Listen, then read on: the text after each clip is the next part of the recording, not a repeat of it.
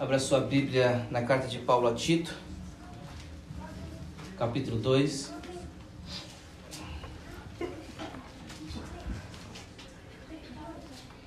É isso mesmo, versículo 2.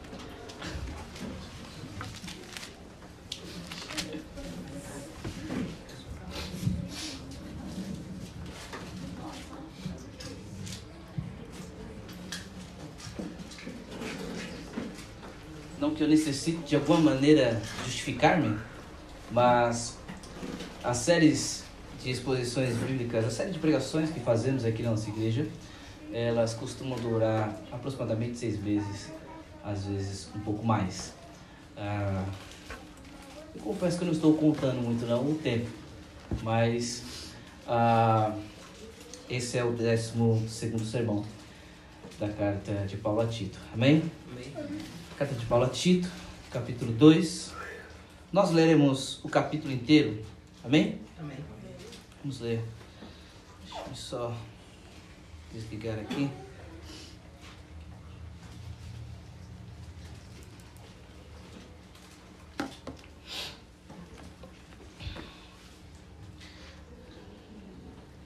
Sim diz a palavra do Senhor. Mas você ensine o que está de acordo com a sã doutrina.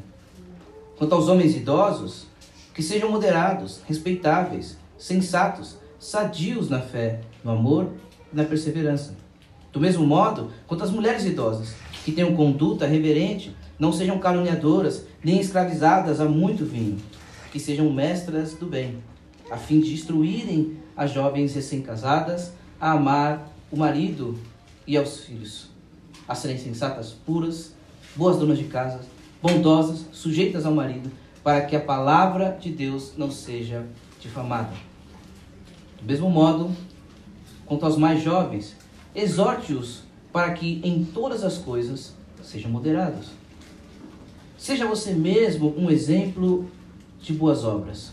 No ensino, mostre integridade, reverência, linguagem sadia e irrepreensível, para que os adversários, para que o adversário seja envergonhado, não tendo nada de mal a dizer a nosso respeito. Quanto aos servos, que sejam em tudo obedientes ao seu Senhor, dando-lhes motivo de satisfação, que não sejam respondões, nem furtem, mas que deem prova de toda a fidelidade, a fim de que em todas as coisas manifestem a beleza da doutrina de Deus, nosso Salvador.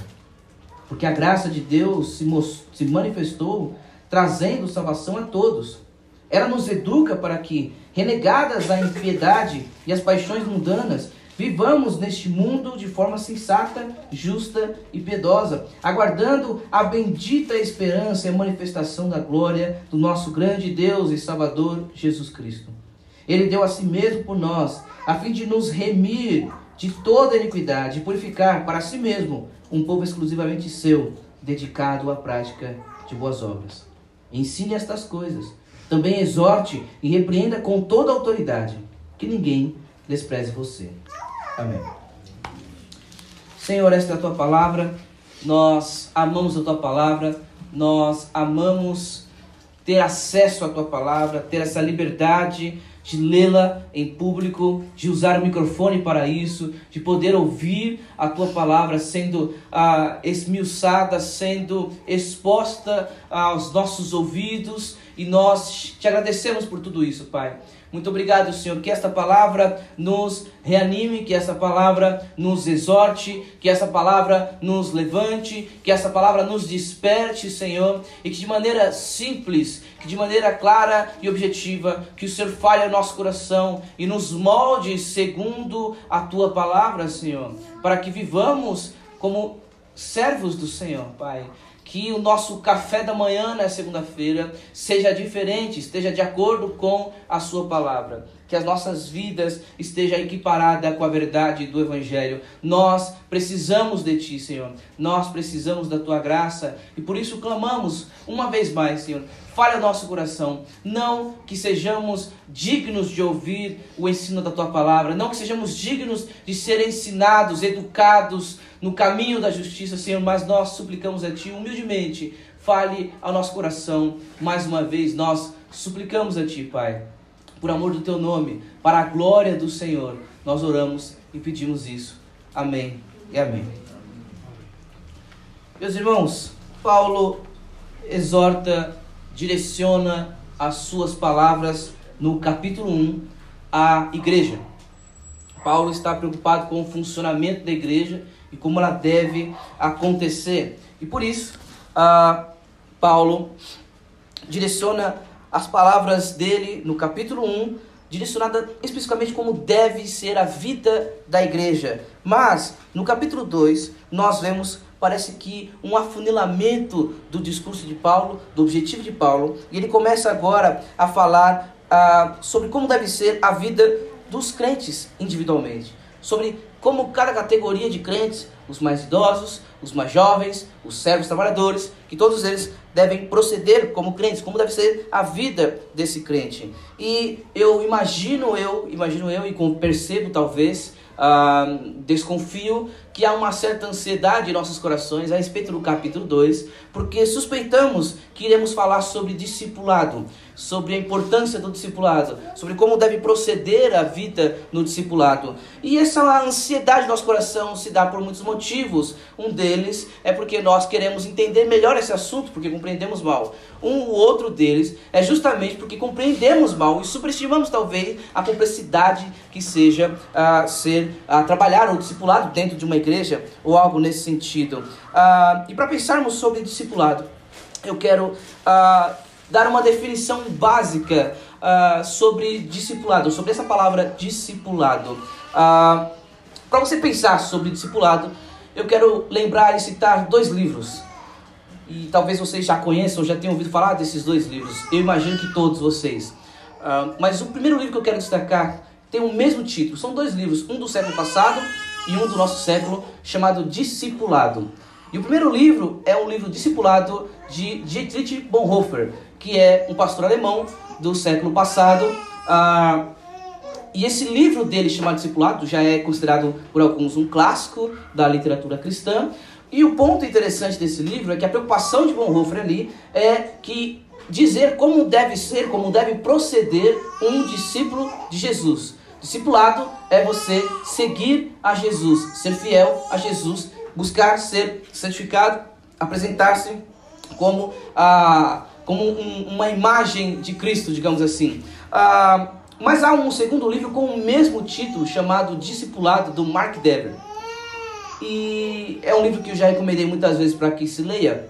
Um livro muito gostoso de ler, inclusive. Uh, mas Mark Dever usa a mesma palavra com uma ideia diferente, com um significado diferente. Inclusive, o subtítulo desse livro é Como Ajudar as Pessoas a Seguir Jesus. Então, quando nós falamos de discipulado, nós temos que pensar em duas coisas, pelo menos. Primeiro, discipulado é o ato de você, crente, seguir Jesus e buscar ser parecido com Jesus. Segundo, é ajudar outras pessoas a seguirem e se parecerem com Jesus. Amém? É a mesma palavra. E você percebe isso no próprio título de dois livros escritos em momentos diferentes.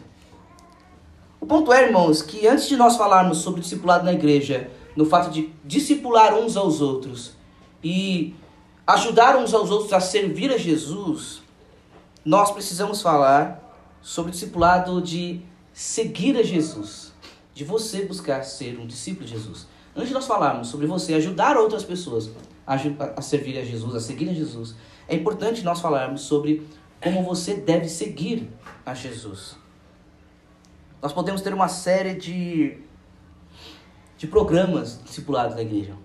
Nós podemos criar um ritmo de discipulado, um, um programa de discipulado onde nós teremos toda terça-feira, às 20 horas, uh, o nome do discipulado, do discipulador, dos discípulos, e você presta conta assim, assim, assado, as reuniões são dessa data, o material didático para se estudar são esses, mas nós precisamos entender que o discipulado acontece na vida da igreja. E o que eu quero dizer na vida da igreja é que não é apenas um estudo que você faz, que é um discipulado. Não é apenas. Ah, ah, entenda o que eu quero dizer com apenas, mas não é apenas abrir a Bíblia e ler um texto todos os dias ou uma vez por semana com alguém, sentar ao lado e fazer um estudo bíblico, que significa que você está discipulando alguém. O discipulado acontece na vida, na sua caminhada cristã, em buscar ser um discípulo de Jesus e ajudar outros a servirem Jesus.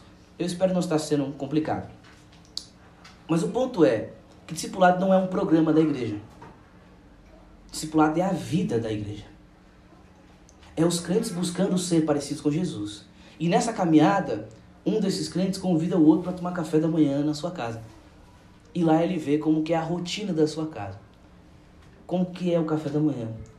Lá ele percebe os erros desse lar. E também é discipulado, é ensinado, é ajudado a servir a Jesus, porque ele vê o erro desse crente. E esse crente diz: é assim que eu lido com esse erro, quando eu o cometo.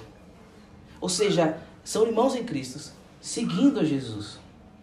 Então, antes de você começar a pensar em programas, é importante pensar sobre sua vida, sobre você seguindo a Jesus. E nessa caminhada, você estará já ajudando outros cristãos a seguirem Jesus, caminhando com outros cristãos com esse mesmo propósito. Tendo dito tudo isso, irmãos, vamos para Tito. Vamos para a carta de Paulo a Tito, capítulo 2. E note, nós não podemos mudar o assunto. Paulo começou um assunto, tá ali, e se ele não mudou o assunto, então a gente continua no mesmo assunto. Qual é o ponto? O ponto é que as divisões de títulos, esses títulos negritos não são inspirados. São os tradutores que colocam esses títulos. Então, Paulo não de repente virou a chave e começou a falar de outra coisa. Paulo está lidando com o falso ensino. Paulo está lidando com o interesse em que essa igreja seja uma igreja saudável. Paulo está preocupado que essa igreja seja fundamentada no Evangelho de Jesus e para isso ele disse algumas, ele deu algumas diretrizes, alguns caminhos para lidar com os falsos ensinos. E o primeiro que nós vimos dele, a primeira maneira de lidar com o falso mestre, com o falso ensino, é elegendo os verdadeiros mestres, o verdadeiro ensino. Então, no capítulo 1, do versículo 5 até o versículo 9, nós temos essa primeira maneira. A segunda maneira, nós já falamos, está no versículo 11, é fazer com que esses falsos mestres se calem.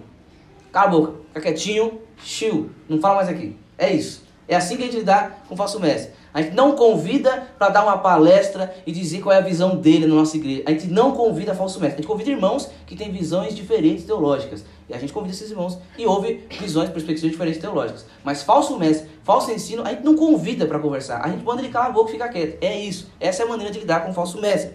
Mas ainda há uma outra maneira. Não é só repreender os falsos mestres e dizer para que eles se calem. A terceira maneira é repreender os que ouvem os falsos ensinos. Isso está no versículo 13 do capítulo uh, 1. Este, este testemunho é verdadeiro, portanto, repreenda-os severamente para que sejam sadios na fé. Essa palavra é para os crentes da igreja. Então você, crente, deve estar preocupado com a sua saúde, com aquilo que você ouve. Então você também deve estar preocupado. Não é só silenciar os falsos mestres, mas preocupar-se com o seu ouvido. Mas há uma quarta maneira. Não é apenas silenciar os falsos mestres mas também ensinar de acordo com essa doutrina. Versículo 1, capítulo 2. Mas você, Tito, ensine o que está de acordo com a doutrina. Essa talvez seja a melhor maneira de lidar com os falsos mestres. Ouvimos algo parecido. Na verdade, a mesma coisa em outras palavras. A melhor maneira de lidar com os falsos ensinos é aplicando o verdadeiro ensino. Por isso ele diz: Mas você, diferente deles, Ensine o que está de acordo com a sã doutrina. Você não pode ser um especialista em coisas falsas.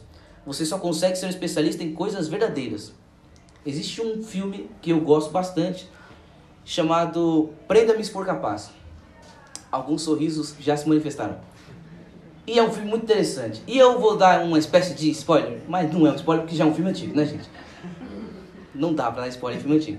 É, spoiler do Poderoso Chefão. Não existe, né? Você não assistiu, é um pecador miserável.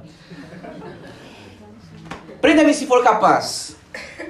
Há um personagem, um vilão nesse filme que é um falsificador de cheques. E observe, ele é um falsificador de cheques e chega a um ponto da sua falsificação que ele não está mais falsificando cheques.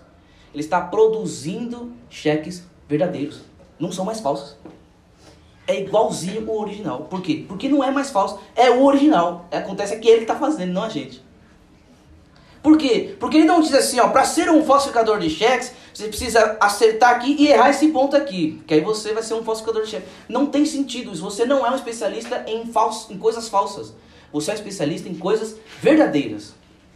Então, se você não é especialista em coisas verdadeiras, você não vai detectar as coisas falsas.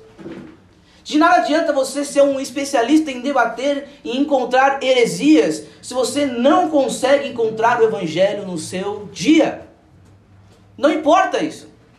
Você é um grande detector de heresias, mas você é um mau detector de como o evangelho se pode ser percebido e experimentado, desfrutado no dia a dia. Ao conhecer um cheque, um cheque verdadeiro, você reconhece de longe um cheque falso. Então, talvez a melhor maneira, irmãos, de combater o falso ensino seja se desgastando ao verdadeiro ensino sã doutrina. Paulo diz para Tito se desgastar e fazer isso. Faz isso, ensina aí. Ensina aí a verdadeira ensino.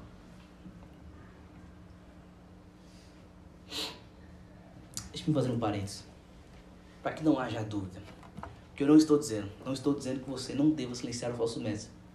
Já foi dito isso. Deve ser feito isso. Mas mais do que isso, deve se desgastar em ensinar o que está de acordo com a sã doutrina. Isso serve para Tito, mas serve para todos que são discipuladores, ou seja, todos os crentes. Falar aquilo que convém, falar aquilo que edifique. Não só assuntos teológicos. Eu estou um pouco inspirado hoje, inquieto.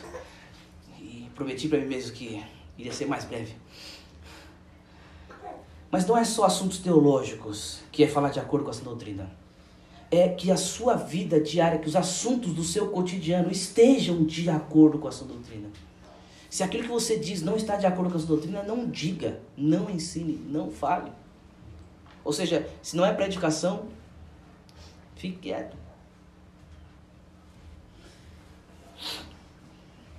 Nós falamos no sermão anterior sobre Tito de que a vida prática não é a doutrina, mas ela pode estar de acordo com a doutrina. Nós vimos isso no último sermão. Porque viver uma vida, se relacionar com uma sã doutrina, nos leva a desfrutar de uma vida sã, uma vida saudável. Paulo está preocupado com isso aqui. Então ele está dizendo, Tito, ensine as pessoas então a serem sadios na fé. Repreenda-os lá no versículo 13. Mas agora ensine como que é isso. Ensine como que é a vida de um crente que se relaciona com a sã doutrina. Então, para falar como que essa vida de acordo com a sã doutrina, ele começa a dar diretrizes práticas para uma série de categorias. Homens idosos, mulheres idosas, jovens, trabalhadores, servos. Mas o primeiro deles é esse do versículo 2. Quanto aos homens idosos, que sejam moderados, respeitáveis, sensatos, sadios na fé, no amor, na perseverança. A primeira palavra é direcionada aos homens idosos. Esses são aqueles que Spurgeon vai chamar os pecadores grisalhos. Eu gosto do pecador mirim. Timóteo é um pecador mirim. Mas existem os pecadores grisalhos. E talvez você se pergunte. Irmão Lopes se escondeu um pouco agora. Percebi um desconforto. Mas fique tranquilo que você não está sozinho aqui não, viu? Fique em paz. Inclusive, um, os meus têm nome. Os meus têm, é o nome de cada membro da igreja. Tem aqui. Cada vez que a igreja aumenta, aumenta um fio de cabelo branco. Ah, mas talvez você se pergunte, poxa Anderson, por que gastar um sermão falando sobre os homens idosos? Por que gastar um sermão no versículo 2? Por que não avançar rapidamente? Primeiro, porque não são apenas, na verdade, esse talvez seja um, um dos principais motivos, se não o principal motivo. É porque os homens idosos, os homens mais velhos, não são os únicos que cometem esses pecados que são mencionados aqui. Não são os únicos que devem ser cobrados dessas virtudes mencionadas aqui. Não são apenas eles. O ponto é que talvez eles, a eles seja mais exigido que se tenha isso. Assim como foi com os presbíteros. A eles seja mais exigido que tenha isso. Mas não são os únicos que precisam ser moderados, respeitáveis, sensatos, sadios na fé, no amor e na perseverança. Existe algum crente que não precise ser moderado, sensato?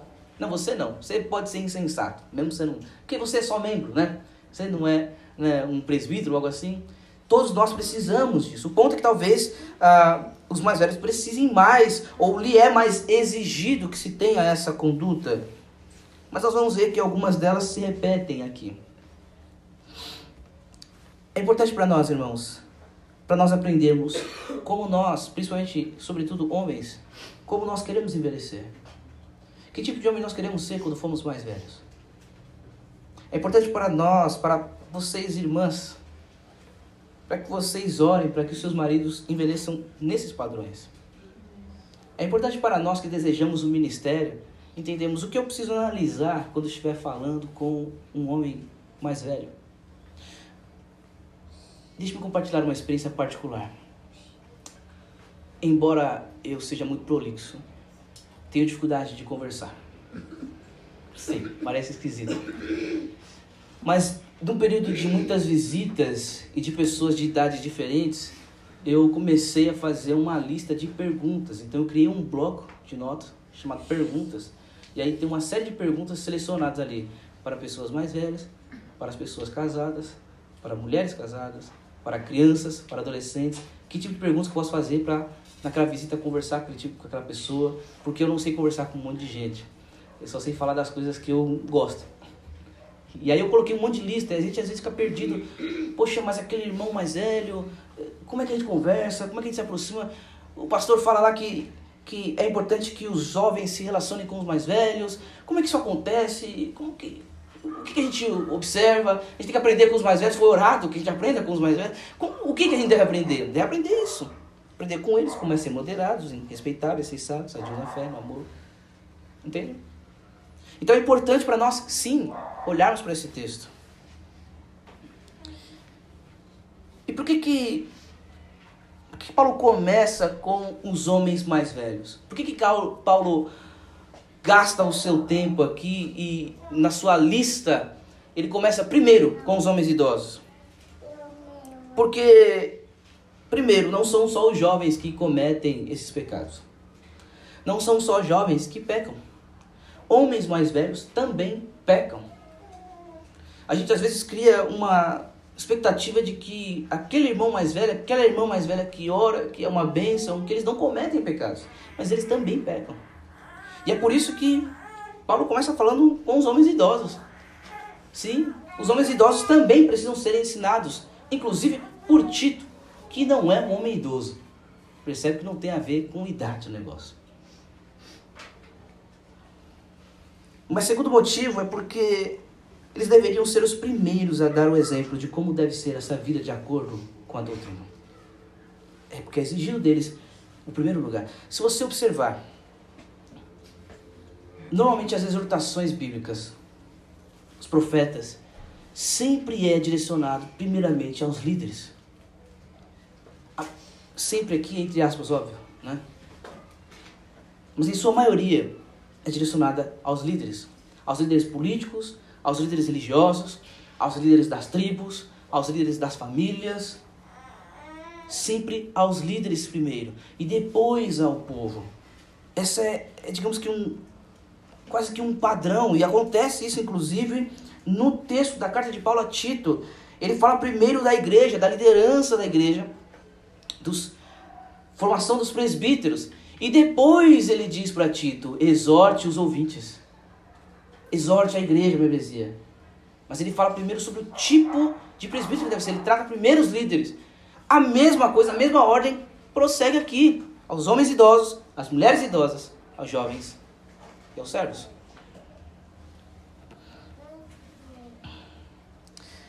Então, entendendo que os homens mais velhos precisam ser exemplos daquilo que eles daquilo que é uma vida de acordo com a doutrina, entendendo que é essa a maneira de lidar com os mais velhos, entendendo que eles devem ser o exemplo do que é uma vida de acordo com a doutrina.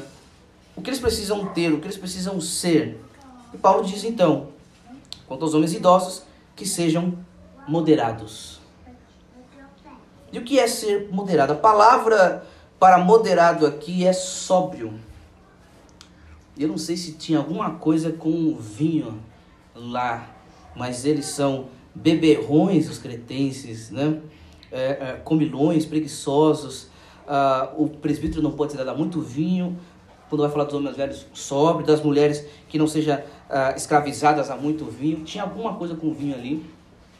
Ou talvez fosse até uma questão da época. A água não era muito potável, era normal. A grande maioria das pessoas tomassem vinho. Paulo, inclusive, diz para Tito: não tome só água, tome vinho. Para lidar com o problema do estômago dele. Assunto por outra hora.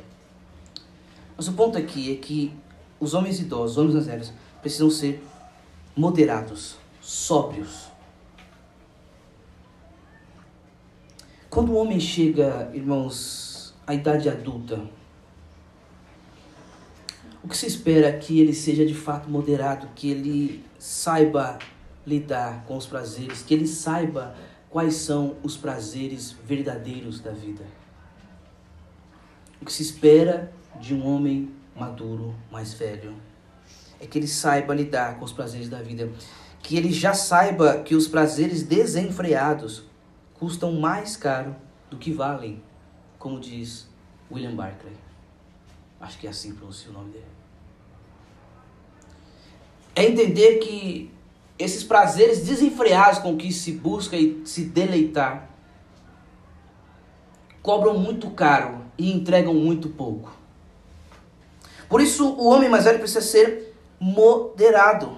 Um homem guiado pela sã doutrina não pode ser impulsivo, desenfreado, desequilibrado em qualquer coisa, em coisa alguma. Não pode ser assim no trabalho, no descanso, nos prazeres, no lazer.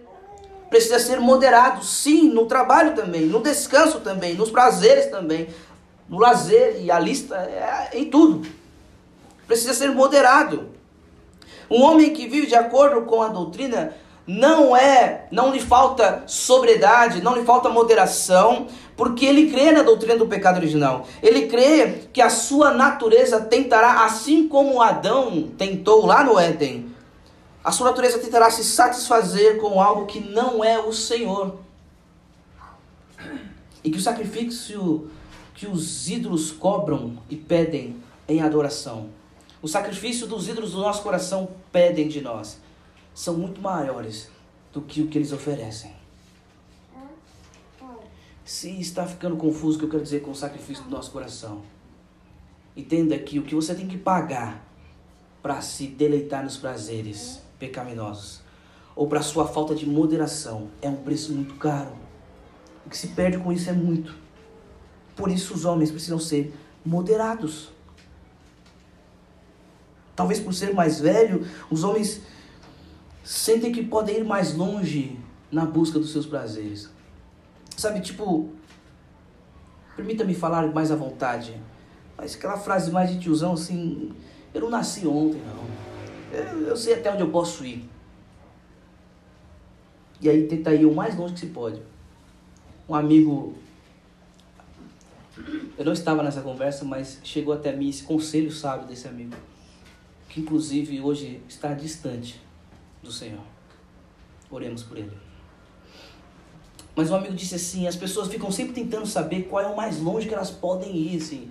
Até onde o crente pode ir, que pode fazer, o limite ali, né? E elas querem viver o mais próximo do limite, o mais próximo do pecado que puderem, sabe? Estão sempre tentando dizer assim, até onde o crente pode ir, sabe?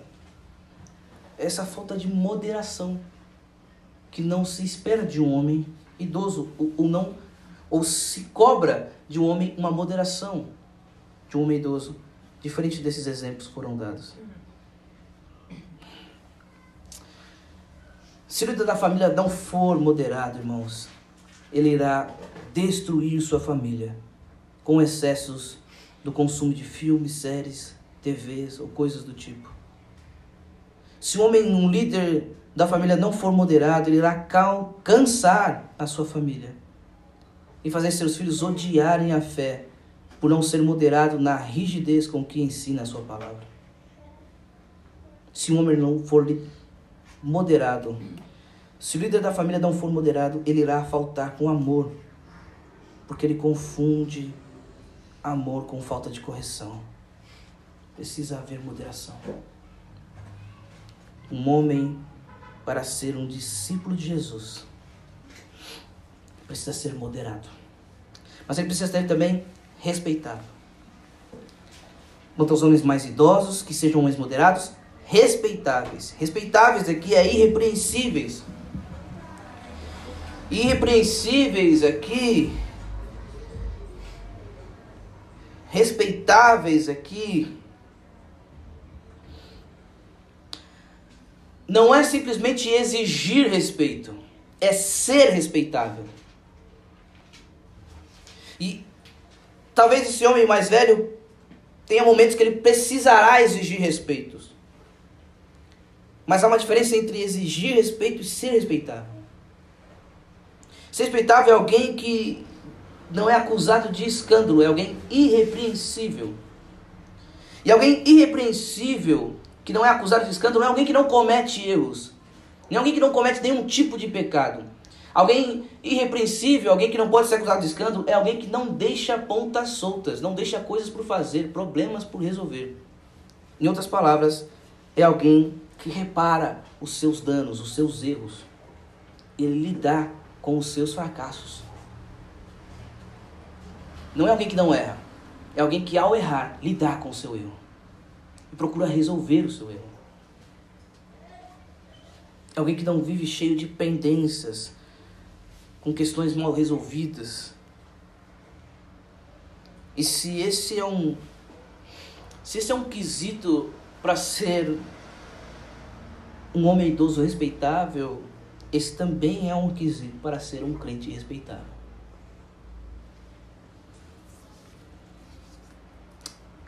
Deixe-me fazer essa pergunta aos irmãos.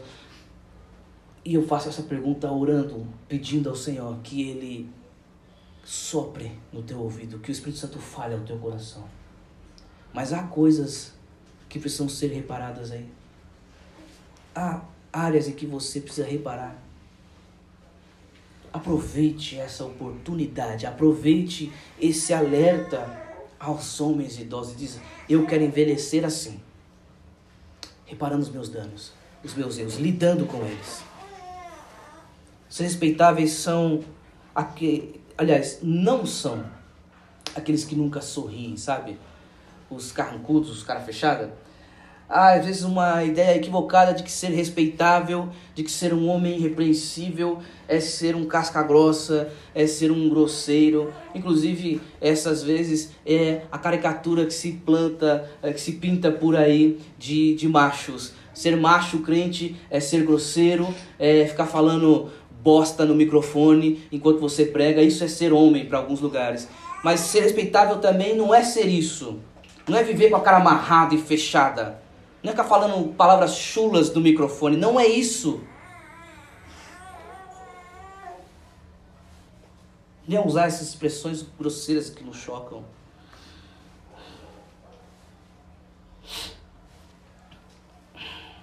Que o Senhor nos ajude. Ser Ser respeitável é aquele homem que entende que tudo que ele está fazendo está debaixo dos olhos do Senhor. Mesmo quando ninguém está vendo. E por isso ele vive para a glória desse Deus. Por isso ele busca honrar esse Deus.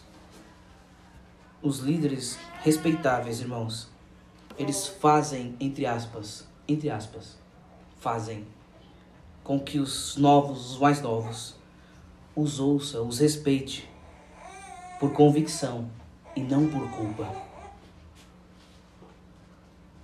Por convicção e não por culpa. Eu preciso avançar. Precisam ser sensatos. Quanto aos homens idosos, que sejam moderados, respeitáveis, sensatos. E sensato aqui é que eles deveriam ser equilibrados nas palavras, nos gestos, nas ações, nas reações. Deviam ser.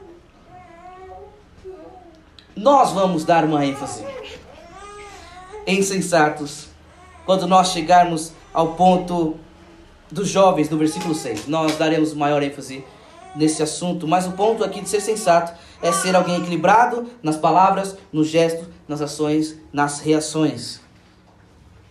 Precisam ser sensatos, precisam ser respeitáveis, moderados. Mas eles precisam ser sadios.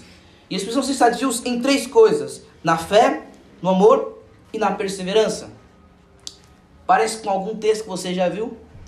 Alguma tríade aí que você já viu? Fé, amor e esperança, né? De 1 Coríntios 13. a tríade da maturidade cristã, dita por alguns assim. Os homens idosos, os homens velhos precisam ser sadios na fé, no amor e na perseverança. Na fé, porque ao passar dos anos, com o passar dos anos, eles devem se tornar mais e mais fiéis no, ao Senhor, mais e mais confiantes no Senhor. A nossa confiança em Deus deve aumentar com o passar do tempo e não diminuir com o passar do tempo. Sabe, a, a, quando a gente vai caminhando e vocês leram, nós lemos, nós oramos, guiados pelo Salmo 71 no início desta reunião, desse culto a Deus, e nós oramos e vimos alguém que está avançado em idade e continua confiando no Senhor, que é Davi. Ora, o homem mais velho, a pessoa mais velha, o homem mais maduro, ele precisa ser sadio na fé. A sua fé deve estar cada vez mais firmada no Senhor. Cada vez mais firmada no Senhor. E não aquela fala, eu já não tenho o mesmo gás que tinha antes. Deixa para os jovens esse rolê aí, né? Isso é coisa de jovem que gosta de igreja. Esse negócio de igreja é coisa de jovem. Sabe? Ah, Lembre-se do salmista do Salmo 71. Lembrem-se do salmista do Salmo 71. É alguém que está avançando em idade e diz: Senhor, me ajude para que eu continue testemunhando as suas obras, os seus grandes feitos. Me dê forças para que eu continue proclamando a tua justiça. Ele diz que ele vai louvar cada vez mais o Senhor. Eu tive uma experiência muito marcante e simples ao mesmo tempo estava num evento uh, do John Piper uh, para pastores e líderes chamado Exultação Expositiva, lançamento do livro dele.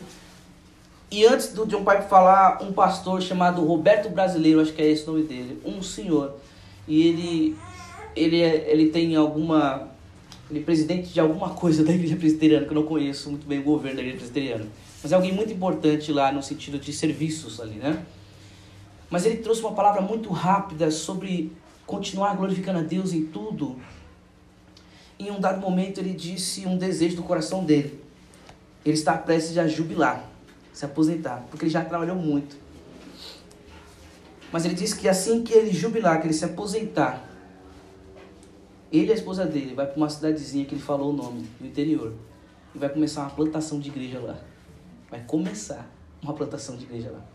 Ou seja, ele vai jubilar, entre aspas, porque ele vai continuar trabalhando para o Senhor. Como aquilo mexeu com o nosso coração.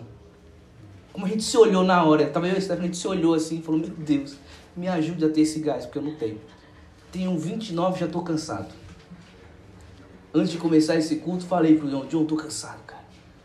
Me ajuda. À medida que nós vamos avançando na idade, a nossa fé, a nossa confiança no Senhor deve aumentar muito mais. Ora, lembre-se de quando você era mais novo. Lembre-se quando você era mais novo na fé, caminhada com o Senhor. Você tem mais experiências ainda para cada vez mais te encorajar. Você já teve mais experiência e por isso você tem mais motivos para confiar no Senhor. Você tem mais motivos do que um jovem para confiar no Senhor. Você tem mais motivos. Cada vez que você caminha mais com o Senhor e tem mais tempo na caminhada com o Senhor, você tem mais experiência e por isso mais motivo para sua confiança estar cada vez mais forte no Senhor. O avanço da nossa idade deve fortalecer a nossa fé. Eles precisam ser sadios do amor. Meus irmãos, com o passar dos anos, esse passar dos anos devem nos tornar amorosos. Amorosos. Nós tendemos a buscar sempre crescer em sabedoria e maturidade, nós desejamos crescer em maturidade. E por vezes nós nos esquecemos que nós já fomos os jovens, os adolescentes imprudentes. Um exemplo prático: a gente vai crescendo, vai ficando velho, vai ficando chato e esquece que a gente já falou muito alto quando era adolescente. Meu pai dizia, filho, baixa o volume um pouquinho. Aí hoje eu falo a mesma coisa. A gente precisa lembrar disso. É isso. Meus irmãos, nosso amor se esfria devido ao sofrimento na vida. devido aos nossos próprios erros que nós cometemos, a nossa falta de maturidade, e nós sofremos, nós damos um murro em ponta de faca, damos várias cabeçadas, e à medida que a gente vai avançando e a vida vai batendo em nós, nós corremos um grande risco de se tornar amargos. O pastor Mark Driscoll deu um conselho a plantadores de igreja, ele diz: não deixe que as críticas acirradas a respeito de você na igreja te torne uma pessoa amarga. Isso é muito importante. Porque à medida que nós vamos vivendo, a gente vai levando vários baques na vida. A vai amadurecendo e vai vendo, vai chegando à idade cada vez mais adulto, mais velho, as oportunidades vão diminuindo, né? Quando você é adolescente, você tem sonhos excelentíssimos, altos. E à medida que você vai avançando em idade, eles vão afunilando, diminuindo. A gente vai ficando cansado. E nós corremos um risco de, ter, de permitir que o amor se esfrie. Por isso, os homens idosos precisam ser sadios no amor.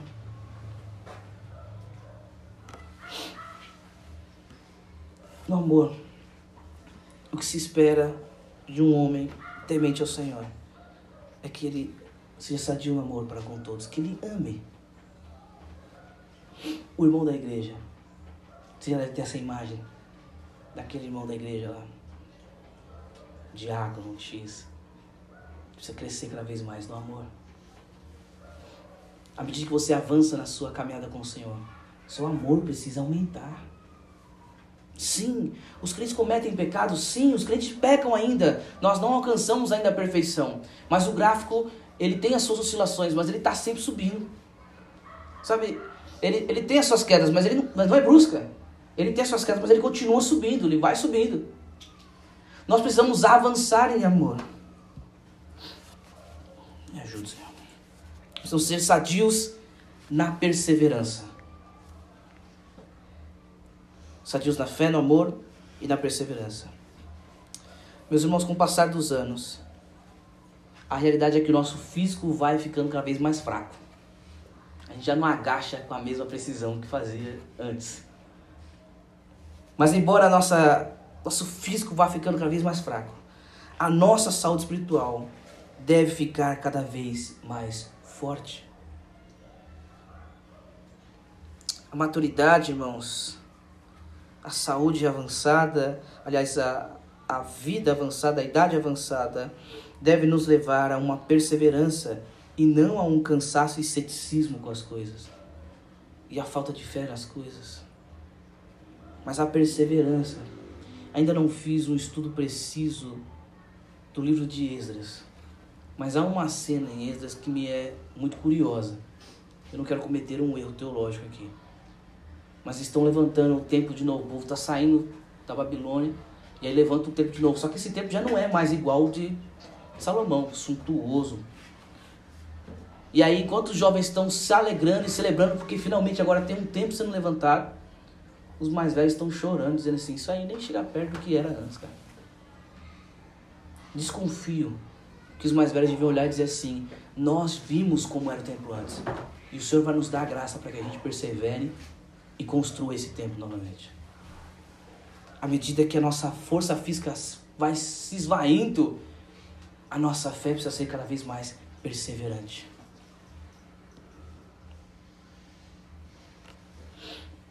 Então, meus irmãos, os homens mais velhos precisam ser sadios na fé para com Deus, do amor para com todos e da perseverança até o fim. Os homens mais velhos precisam viver de um modo em que os jovens, os mais jovens, possam olhar e dizer: Quero ser igual a eles.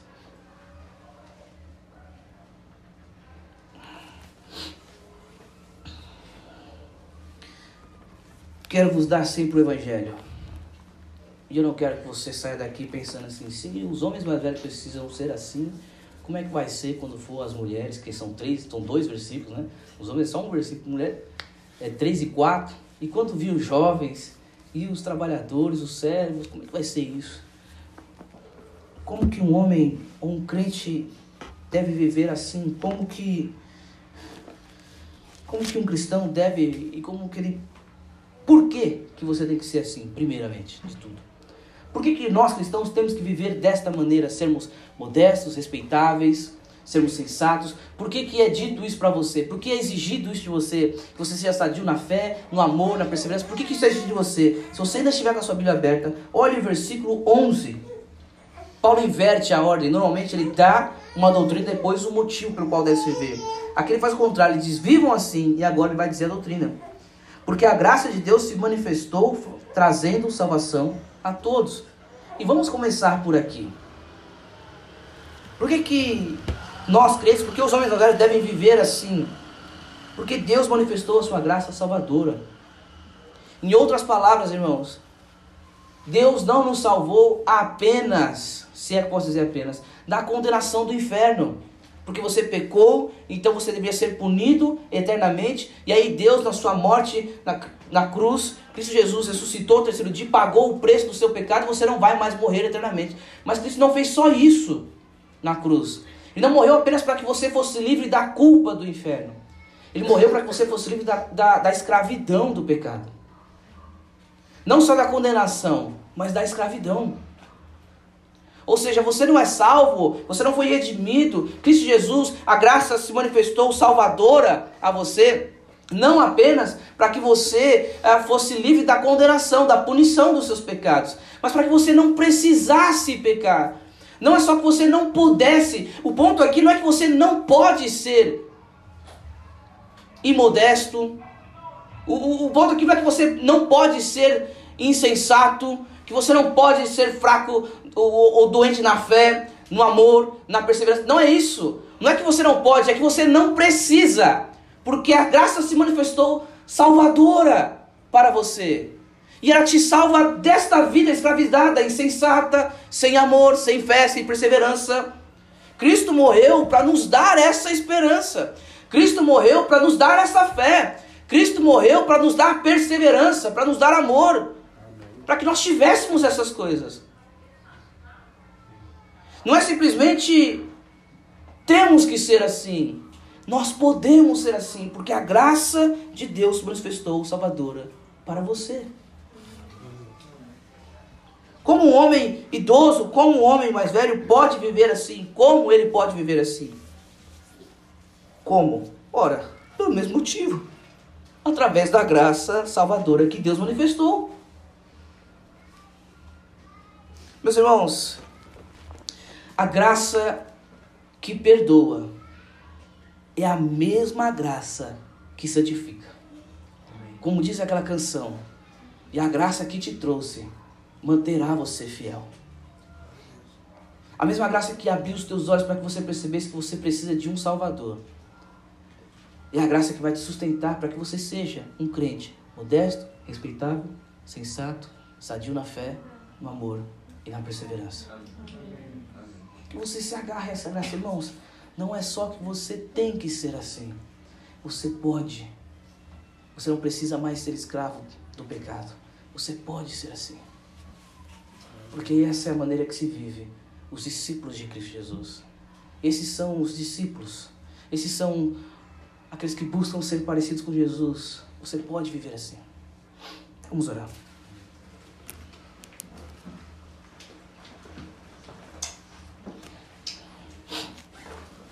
Senhor, nós te louvamos, Pai. Porque o Senhor é poderoso para evitar que nós tropecemos. O Senhor é poderoso para nos sustentar até o fim, para nos dar perseverança. O Senhor é poderoso, Pai. Nós te louvamos, Senhor, e suplicamos a essa graça. que essa graça que se manifestou, Salvador a todos, possa, possa estar claro aos nossos olhos de que ela é real, de que ela é palpável, de que o Senhor é poderoso para nos sustentar, nos dar essa vida e nos fazer esses crentes modestos, respeitáveis, sensatos, sadios na fé, no amor e na perseverança. Nós queremos ser uma igreja saudável. Uma igreja saudável é feita de crentes sadios, na fé, no amor e na perseverança. Ah, Senhor, que entre nós, que nessa caminhada de buscar ser como o Senhor Jesus Cristo, que nós possamos ajudar um ao outro a ser modesto, sensato, respeitável. Possamos encorajar a fé quando estiver fraca. Que possamos amar. Que possamos perseverar e encorajar os outros a perseverarem até o fim. Em nome de Jesus. Amém. Amém.